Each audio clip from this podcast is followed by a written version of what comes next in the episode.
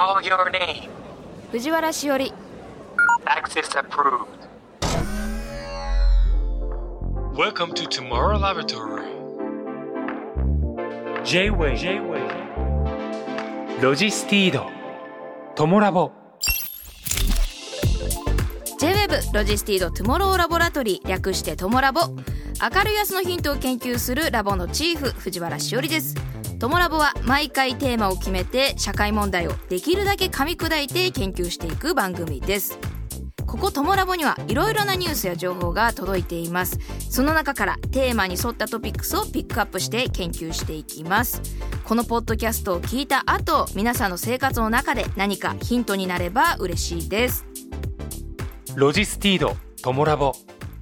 This program is brought to you by ロジスティード。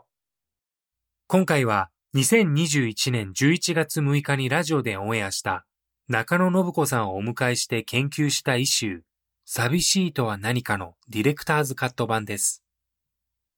時勢などの表現はオンエア当時のままお届けしますのでご了承ください。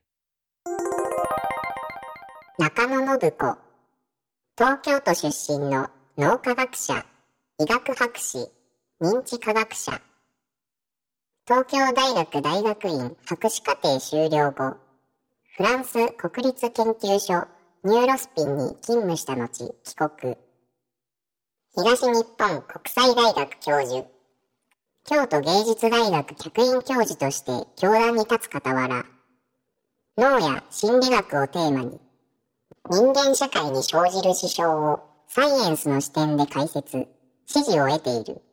脳科学者の中野信子さんですこんばんはこんばんは。はい、また来ていただいてありがとうございます。はいまた来られて嬉しいです。いや本当に嬉しいです。今日のイシューなんですけれども、うんうん寂しいとは何かはいなんですね。早速なんですが、寂しいを調べてみました。そもそもは心が満たされない、楽しくないという意味を持つ寂しという言葉が平安時代以降に寂しとなり、江戸時代からは寂しいだけではなく寂しいと発音するようにもなったそうです。また表記ですが静寂だったり瀬戸内寂聴さんの寂と書く寂しいそして山水に林音読みで林の寂しいがあります。弱の寂しいは物足りなさ人気のなさ孤独感など幅広く使われていて林の方の寂しいは江戸時代以降人の孤独を指す言葉として使われています。この寂しい私が感じる寂しいとあなたが感じる寂しい同じものなんでしょうか？寂しいの定義寂しいと感じるメカニズム寂しいと感じることにベネフィット的なことはあるのかなどなど時間の許す限り様々な角度で研究していきます。中野さんと一緒にお話ししたいのは寂しいにまつわる4つのテーマです。1寂しいの正体。2寂しいと孤独。3寂しいと季節の関係。4寂しいへの提案ですはいまず革新的なところから研究を始めたいと思います。はい。寂しいというのはですね先ほど辞書的な意味として物足りなさ人気のなさ孤独感と説明したんですけれども、脳科学的にはどんな状態のことを言うんでしょうか？うん、実は意外とシンプルで。あそうなんですか。あのセロトニンが足りない状態なんじゃないですかね。っていうことを、はい。まあ多分多くの心理学者は言うと思うんですね。出ました、うん。あのよくこの「トモラボ」では登場するセロトニンというあのちょっとね幸せになったり、前向きな気分を感じたりするホルモンですね。ですけど、うん。あ脳科学的にはこのセロトニンがうん。関係していると、そうそうセロトニンがあ、まあ、減ってくるとこう寂しい気持ちとか、まあ、こうやる気がなかなか出なくなったりとか、はい。でその状態がなんかおかしいなあっていうふうに自分で認知するときに寂しさが原因なんじゃないかっていうふうにその原因を帰属しちゃうと思うんですけど帰属っていうのはその分析勝手に自分でしちゃうと思うんですけれども、で調べてみるとあセロトニンの分泌が減ってましたねっていうことが、まあ、しばしば頻繁に起こるのでそういうことなんじゃないかと。セロトニンが要因しているって言われると、うんやっぱりその体の中で起きていることだうんってそこで解決しそうなんですが、うんどこか寂しさって自分の外で起きていることがうん関係しているんじゃないかってやっぱ思うと思うんですよね最初に。思うよね。はい、これはこれね実は本当すごい深い問題で。あそうですか。そうあの寂しいっていう感覚とロンリネスっていう感覚論理っていう感覚ってまあ,、うんあの英語論理を日本語に訳すと寂しいになるんだが、うんでも実は一致しないですよね。まあそうですね。論理って聞くとちょっとまあ一人でいるっていうイメージがありますけど、うんうん、なんか例えば今まで一緒にいた人がなんか自分のそばにはもういないとか、うん。そういうことをこう論理って言ったりしますけれどもでも日本語のこう「なんとはなしに寂しい」とか、もっと昔の言葉で言うと「哀れなり」はいはいとかですね、なんかそういう情緒のある言葉と論理ってちょっと違うんじゃないかっていう感覚を我々持ってると思うんですね。ではい。科学の言葉っていうのはもう英語で進んできてますからはい。英語で指し示すところの論理の正体っていうのはもちろん科学で結構やられているんだけども、はい。じゃあ日本語で言うものの哀れの正体みたいなことってじゃあ研究されてるかっていうと、うんなかったりするんですよ。はあ、うん。なるほこどうだから実はこの問題本当はものすごい深くてあの科学とは何かみたいなところまで行ってしまうんですね、ちゃんと深掘りしていくと。はいはい、はい、だけども今日は限られた時間なのであのちょっと論理を中心に。ありがとうございます。まあそうですね。まあ海外で示されているその論理に近いものと、その日本の寂しさに当てはまるのはこれなんじゃないかっていうのを中野さんからちょっと教えていただければと思います。はい。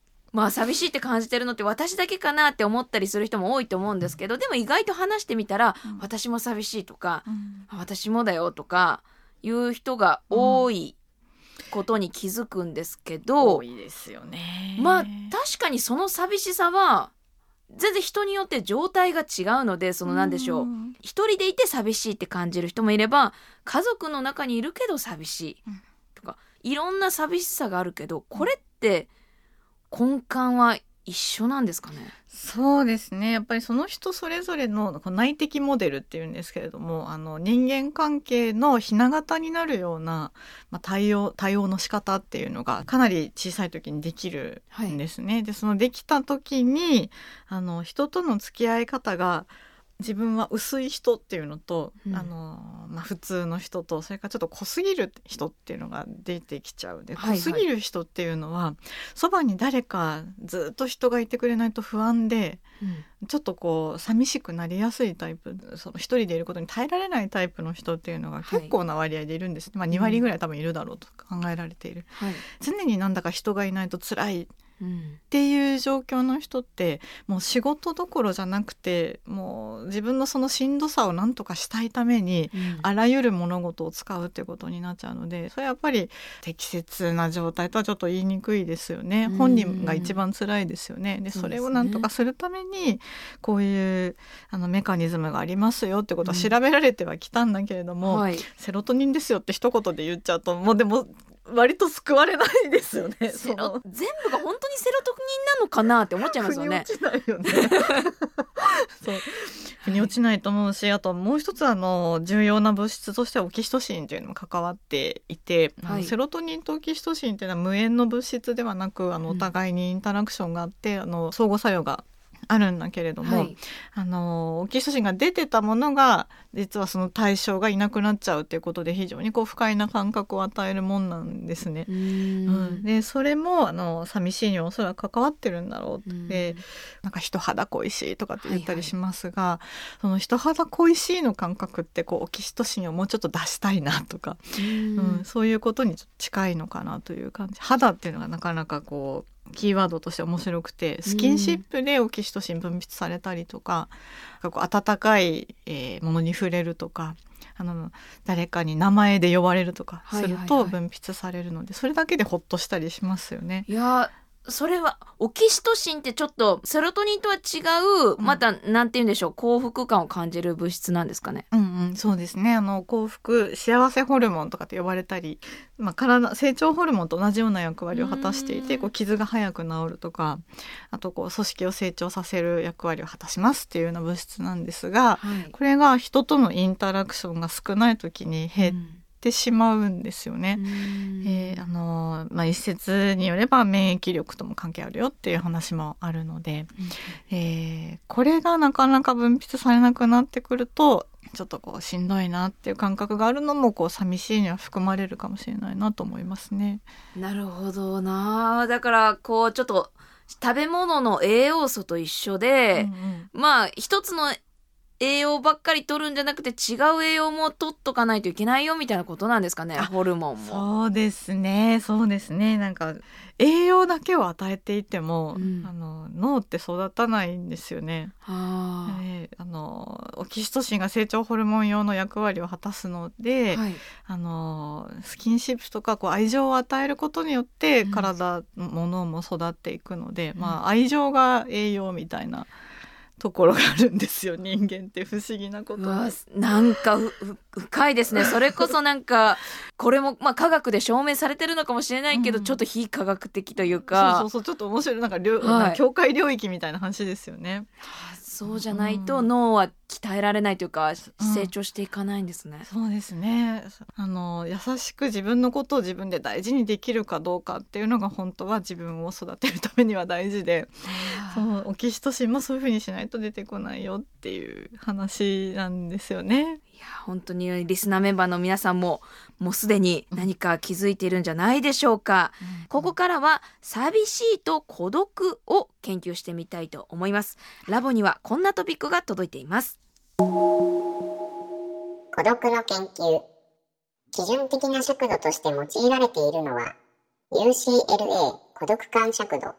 1978年カリフォルニア大学ロサンゼルス校の研究者が孤独という主観的な感情を数値的に測定しようと考案したのが UCLA 孤独感尺度、えー例えば自分は周りの人と馴染んでいると感じるとか誰も自分のことを分かっていないと感じるなどなど20問あり、えー全く感じないめったに感じない時々感じるよく感じるの4択に点数を1点から4点までつけ合計して43点以上は孤独と判定されるものです。20の質問は回答する人が他人とどれくらいつながりサポートされケアされていると感じるか。さらにどのくらい排除され孤立し誤解されていると感じるかも測定。40年以上経った今でも孤独を研究する基準となっているそうです。そもそも人間がこんなに増えているのに一人でいると感じる人が増えているっていう矛盾。確かに あのー一人当たりに使える時間っていうのが減るんですよね人口が多いと。あうんあのー例えば周りに誰か一人とか二人とかしかいなければ24時間のうちその人に使う時間っていうの多いですよね。ーはい。だけど周りに人が多いと例えばまあ3分ぐらいしか使えないとか。うん。で非常にこう人口密度が高いはずなのに1人当たりのそのインタラクションにかけられる時間っていうのは減っていってどんどん関係は希薄になっていく。という現象がおそらく起きてるんだろうと考えられる。なるほど、うん。人口密度は高くなっているけれども、うん自分の心の何か密度っていうものはどんどんなんか低くなってい,、っているっていうことなのそかうですね。関係の密度が低くなってるんですかね。関係の密度、ううんん、ということを考えると必ずしも誰かと一緒にいることがあの寂しさを解消するための手段ではない例えば満員電車の中にいて孤独感が解消されるかっていうと絶対そういうことないそうじですよね。ゃないですよね、うん。まあ本当に極端に言うとそういうことですよね、うん。だから人がいればいいっていう人の人数とは関係ない。うん。えーその孤独を感じる脳の部位っていうのがあのマサチューセッツ工科大学の実験であの特定されてるんですけどあー人間で言うとですね結構脳の中の方に背側方尖閣っていう場所があって、はいはいはい名前がちょっとなあの背側方尖閣ってなかなかねあの背側はまあ背中側で、はい方線っていうのはちょっとヌーヌー線と書くうん方線閣ですね。そうなんですよね、方尖閣って場所があってここセロトニンを合成する場所なんですよねはい。脳の中で。うんうんうんなんだけどあのここのセロトニントランスポーターっていう、はい。あの物質が密度が低いと、うん。あの理不尽な扱いを受けた時に感じるダメージが大きくて相手に仕返ししたくなるっていう、はあ、えー現象があってあの、はい。寂しいが誰かに対する攻撃に変わっちゃう。はあ、こう寂しいから誰かを攻撃したくなるその原因になったのは誰なんだっていうのを犯人探しをしてその人を、まあなんていうのこう言葉で攻撃したりとかどうして私のこと見てくれないんだっていうことで本当はそばにいてあの大事にしてほしいのにすごく攻撃しちゃうっていうことをするんですよね。うん。でそのことをあの自分はなんかこう性格が悪いとかいろいろ思う人がいると思うんですけど、はい。あの性格が悪いわけじゃなくてそもそも脳がそういう性質なんですってことを知ってほしいんですよ。うん多分ねそういうふうに進化してきてるってことは、はいそっちの方が子供を残しやすいとかはあ、そっちの方が生き延びやすいとかいう事情があったはずなんですよ。わざわざざこんな仕組みを持ってるってことはいらないものだったらもう捨ててっていいはずじゃないですか。そうですよね。うんいやそうだと思うんですよ。うんうんまあなんか私もなんかこう寂しさとかが生まれた時にうん。これがあるってことは何かその本当男女のうん。どっちかが寂しいと思わないとうんうん。一緒に入れないよね、どっちも一人で大丈夫だったらわざわざ 二人でいないよなとか考えちゃうとまあその方が良かったのかとかうんうん。考えたこともあったんでやっぱ、うん、生物学的にちょっとそういうこともあるんじゃないかっていうことですよね。そうですね。すごく大事うあの哺乳類には非常に大事な性質でというのはあの一人で生きていける、まあ、一個体で生きていける動物生物って結構いるわけですよね。はいはいはい。あのまあ孤立して。でただ人間の場合はあのどうしても孤立するとダメな理由っていうのがいくつかあってはい、あの逃げ足が遅いとか 戦ってもそんなに強くないとかヒグマと戦える人多分ほとんどいないと思うんいないですけどね。負けちゃいますよね。負けちゃいますよね、うん。武井壮さんぐらいですかね。武井さん そう。です。武井さんなら勝てるかも勝てるかもししれないですよね。であともう一つ非常に重要な理由は、はい。あの子供が独り立ちできるまでにすごい年月がかかるっていうことなんですよ。人人間は人間はまあ子供が作れるならもう十何年とかかかるはいわけですよね。でそれでも生きていくにはかなりひ弱であの他の人のサポートがいるというふうになるとこれはもう一人で勝手に生きてきますっていうマインドセットの人はその人から死に 絶えてきた歴史が多分あるんですよね、うん。人類の歴史の中で。ということは逆に集まって寂しいなっていう気持ちが強くてみんなで一緒にいた個体たちの方が子供をたくさん作って生き延びてる。でその子孫たちが私たちなんだ。というふうに考えるとそりゃ寂しいを受け継いでるよねということになるわけですよね。じゃあそういう意味だでは、うんうん昔の日本のその農耕民族のスタイルとはちょっとずつこう現代の日本人のライフスタイルは変わってきているっていうことは、うんこのちぐはぐになっているってことなんですかね。あそうですねなんかこうやっぱり時代時代によって生き延びやすいタイプの人ってちょっと変わりますよね。はい、寂しいの価値が高い時代と寂しいの価値がそうでもない時代がある。うんでもしかしたら今はかなり都市インフラも整っててはい、一人でいる価値の方が寂しいと思う価値よりも高いかもしれないんですね。あそれがちょっと逆転しつつあるのが2020年21年ぐらいかなと思います。はあ、うんそうそうあの一人でいる価値が高いのはパンデミックもあるね感染症にかかりにくいですから寂しいと思う人より一人でいる方がいいわっていう人が生き延びやすい時代だったかもしれませんね。この2年ぐらいは。うわー。なんか脳科学でこのパンデミックうん。を考えたことがなかなかなかったので、うん興味深いなとうん思いました。うんうん。えちなみになんですけどセロトニントランスポーターっていうものが日本人はそもそも海外の人に比べて少ないうんって聞いたんですけどそれって本当なんですか？うん、そう本当なんですけどもちょっともう少し正確に言うとすると、はい。セロトニントランスポーターの少ない人が多いのが日本ですね。なるほど。セロトニントランスポーターが多い人がたくさんいるのが、まあ、南アフリカとかですね。あ。のあとアメリカ合衆国も移民の多い国でどうも多くなってるっていうのがまあ興味深い点ですね。ちなみにその要因って分かってたりするんですか？うーん要因っていうのは実はここはスペキュラティブになってしまうんですけれども、あの移民の多い国で多いというのは、まあ、不安傾向が低い人が移民をしたからじゃないかというふうに考えられるので、ひょっとしたら日本も地域差があるかもしれず北海道にひょっとしたら セロトニントランスポーターの多い人が集中している可能性っていうのはありますよね。面白い。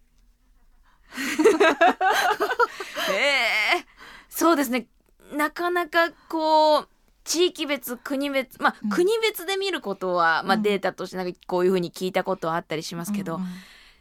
確かに日本国内の中でも、うん。そのまばらさはあるかもしれないですよね。そうでしょう。で東西通婚率って結構低いので日本ってそ通婚率っていうのは、はい、あのかつての藩とか、まあ、地域から外に出て他のとこに、まあ、結婚して移動するっていうのがあの戦前まではそんなにあの高くないんですよ割合が。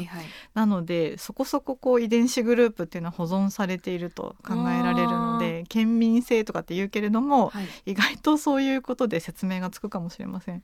あーそもそもちょっと県民性っていうのは DNA の作りがちょっとずつ微妙に違い違うんじゃないかみたいな。うんうんうわ面白いな。あそれには北と南だからそうとか関係そこまでないんですね。なんなんて言うんでしょう。そのセロトニントランスポーター的に言うとそうですね。あったかいから寒いからとか。そうですね。あったかいそうですね気温よりもむしろなんかこう災害の多さとかそれから地形や農作物のかあの関わりっていうのが指摘されていて農作物に関してはあの面白い研究が2014年にあってですねミネソタ大学はい。の研究なんですけども、あの中国の北部と南部で耕作作物があの、はい。お米かうん麦かうんうんうん。っていう、まあ、違いがあるところがあって。いや麦作地域と米作地域でどう違うかというと米作地域で、あのー全体主義的傾向が高いっていう。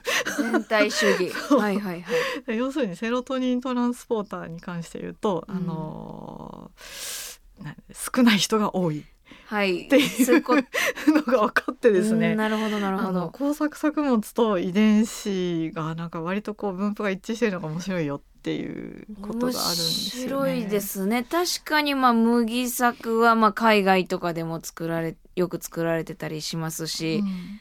ちょっと似てるのかもしれませんよね。そのあ似てる結果がちょっと出てるっていうことでですすね。あの工作作物、ななんで米作がそうなったかっていう考察をそのミネソタ大のグループがしてるんですけど、はい。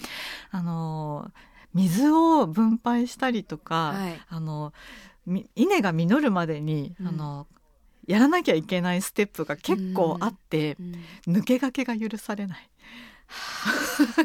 一人で抜け駆けするとあのあっという間にその人は干されて死んでしまうので、まあ、遺伝子も残させてもらえないわけですよね。配偶者が得にくくて。ということであのみんなに合わせて生きられる人。それからあの寂しい気持ちをしっかり持ってあのみんなに自分の意思よりもみんなの意思を大事にするタイプの人っていうのが多く生き残ったんじゃないか。稲作地域ではという考察がされてますね。めちゃくちゃ面白い。うわあ、そうなんだ。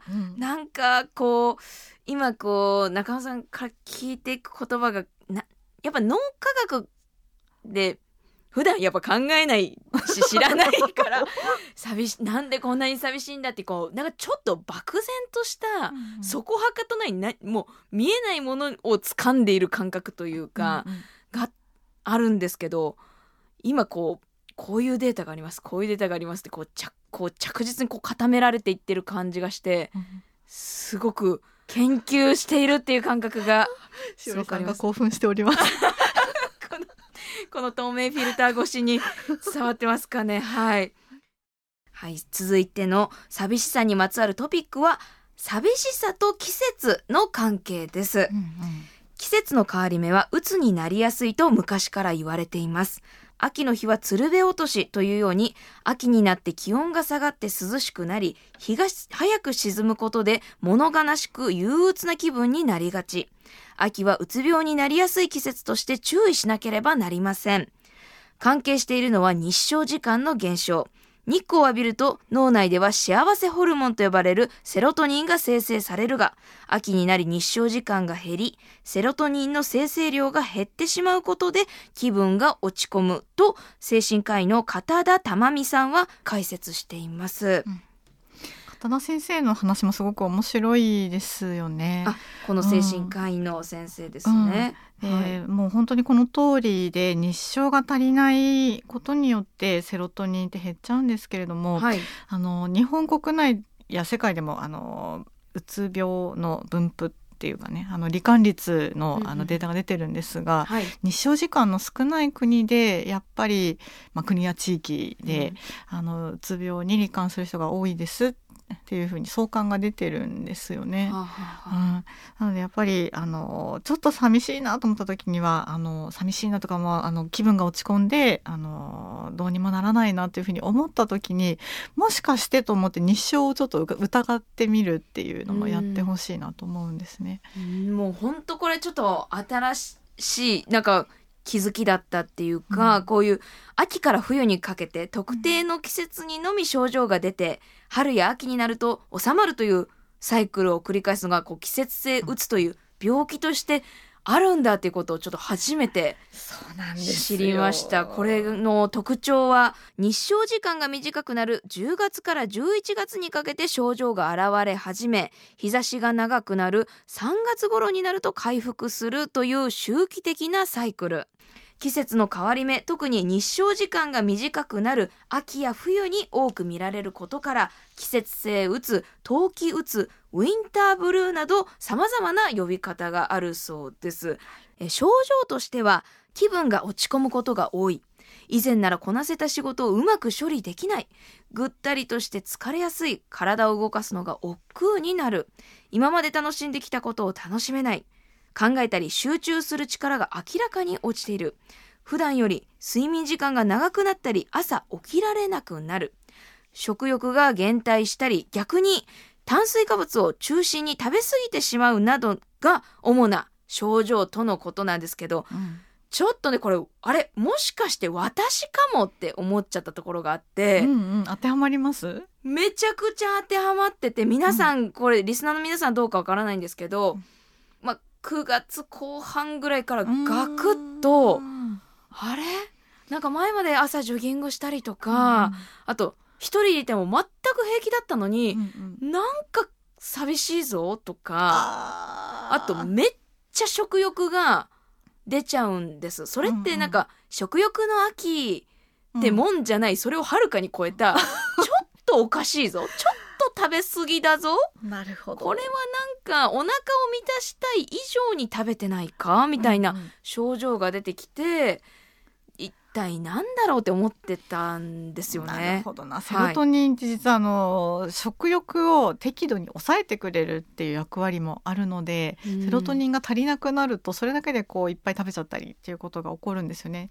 で目安としてはお腹がいっぱいなのに食べたいっうんていう気持ちが起きちゃう。はい。っていうところですね。お腹がいっぱいでも気持ち悪いんだけど食べてないとなんかうん。心の空洞を埋めるために食べる。みたいなことをやっちゃってるなっていう時はセロトニンが足りないなっていうやっぱりバロメーターになるので気をつけてみてほしいなと思うんですよね。なるほど。ここでもやはりこの幸せホルモンセロトニン。うん。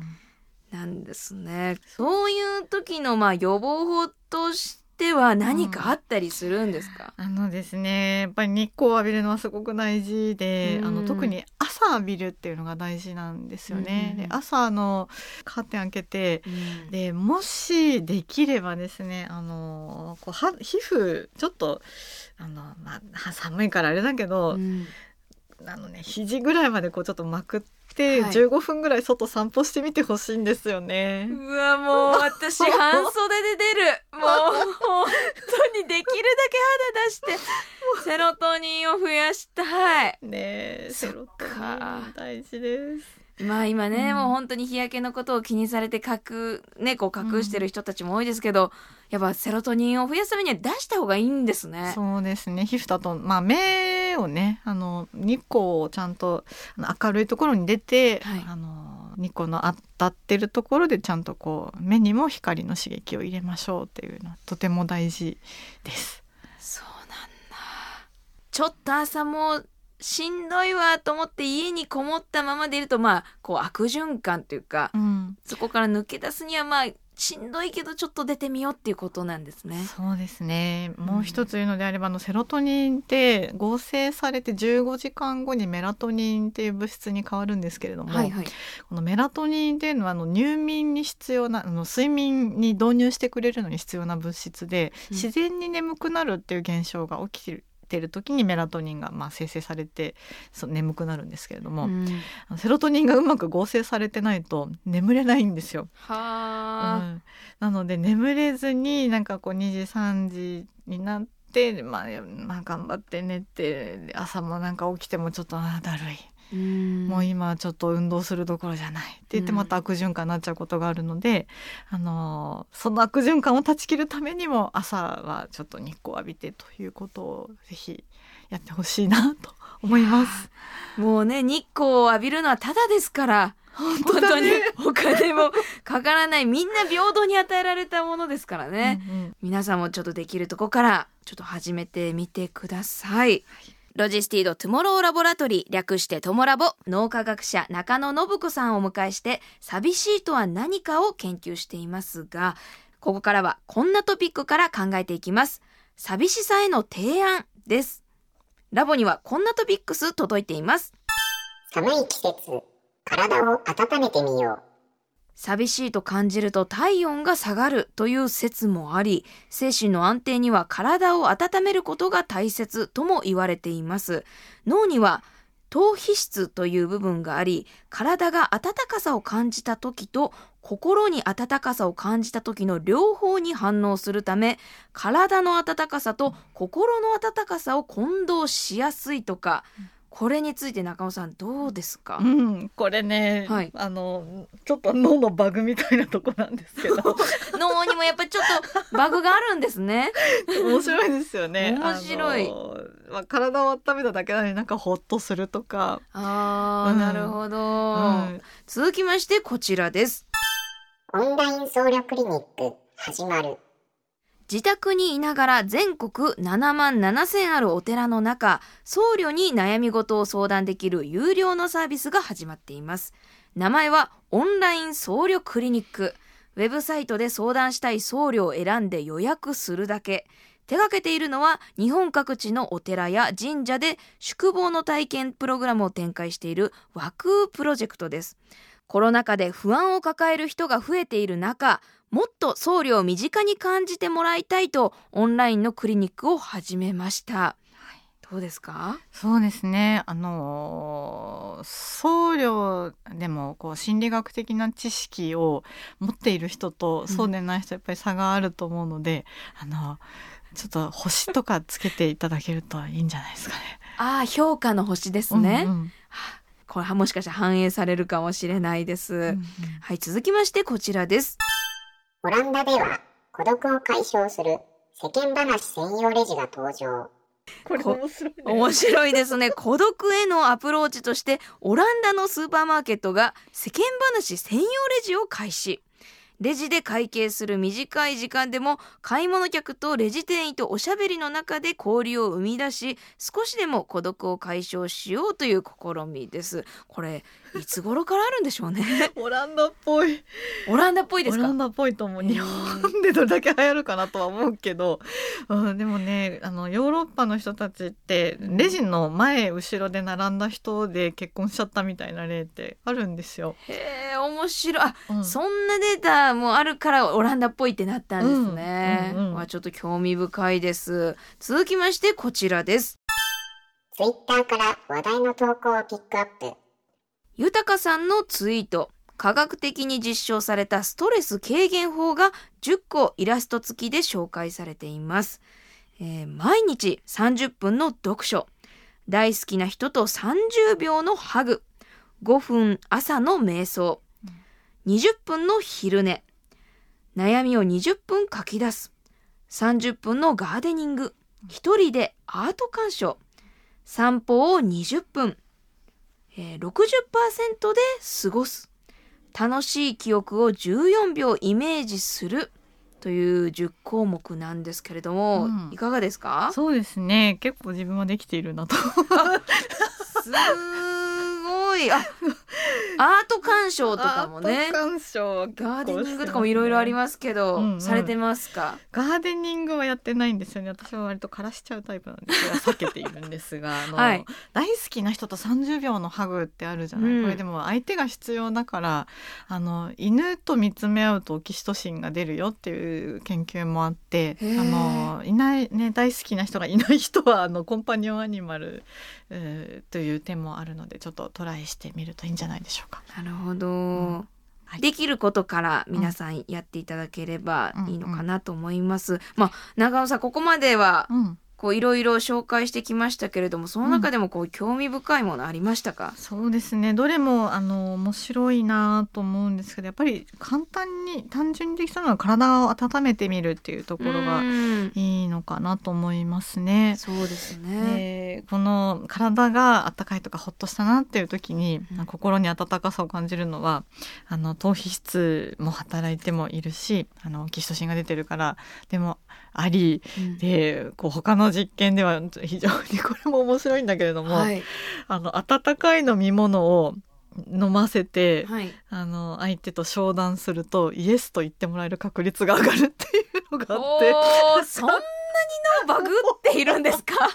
すごいよいね。やまあ時々脳を騙すとかまあよく聞きますけど、ん本当にそういうことあるんですね。あるんですよ。なんか世の中でまあ昔から言われていたこと体を温めようとか、うんうんこういうふわふわしたものを なんかこう身に身の回りに置きましょうとか なんかまあでもおまじないっぽいよねちょっと、ね。おそうそうおまじないっぽいかなと思ってたんですけど、ちゃんとそういうホルモンがそれで出るとか ちょっとびっくりしました。意外ですよね。意外だった、うんそんなうんこ脳ではねそんなことが起きているとは分からなかったです。なんかそうハグとかまあこれも本当にアメリカのまあ欧米の研究なので大好きな人とハグしましょうって言うけど、私たちそんなハグするな なんていうの民族じゃないじゃん。民族じゃないんですよね なかなか。うんこうハグをするあの日本の習慣ないので、まあはハグする代わりにちょっとこう温泉に入ってみようとかですね、うん、なんか寝具を少し柔らかいいいものを使おうとかですね。そういう工夫ができると思うんですね。自分にとってもっと優しく。でこれは自分を甘やかすっていうことではなくて自分を大事にするトレーニングをするきっかけなんだっていうことで今日のあの寂しいのレッスンをあの聞いてもらえると嬉しいと思いますよね。なんかちょっとこう寂しいっていうものを解決しようとした時に自分に目を向ければ向けるほど、うん。どんどんまたこう一人の時間が増えて、うん。余計寂しさにつながるんじゃないかって不安に思っている人もいると思うんです。ああなるほど。そうだね。うん、寂しいイコール人といないからだ。うん。一人でいるからだってこう直結してしまう思考を持ってる人多分たくさんいると思うし私もその一人だったりしますけど、うん。でもその前に自分を結構大切にするっていうか、うん。自分が喜ぶことをするうん。うん。ことがいいんだそれでいいんだっていう。そうだね。うんなんか意外と基本なんだけど、ちょ全然学んでこないんだよね。東大元暮らしというか、うんそんな近くのことからうん。でいいんだってね思いました。そうなんですよね。自分を大事にすることがセロトニンの分泌にもオキシトシンの分泌にもあのつながりますしあの自分が何が足りないのかなっていうことをこう見つめる良い機会にもなるしなんかこう日照が少なくなってあこれからちょっとこう夜が長くなっていくなっていう季節の始まりになんかこう自分の中身を見てみてなお自分を大事にする練習を一緒にやっていけるといいなと思います。いやもう勇気の湧く言葉ありがとうございます今日の聞いてる皆さんリスナーメンバーの皆さんはもうセロトニンとオキシトシンはもう忘れないと思います はいロジスティードトモラボフェローとして脳科学者中野信子さんをお迎えして寂しいとは何かを研究しました中野さんありがとうございましたありがとうございました。ロジスティード、トモラボ。This program was brought to you by ロジスティード。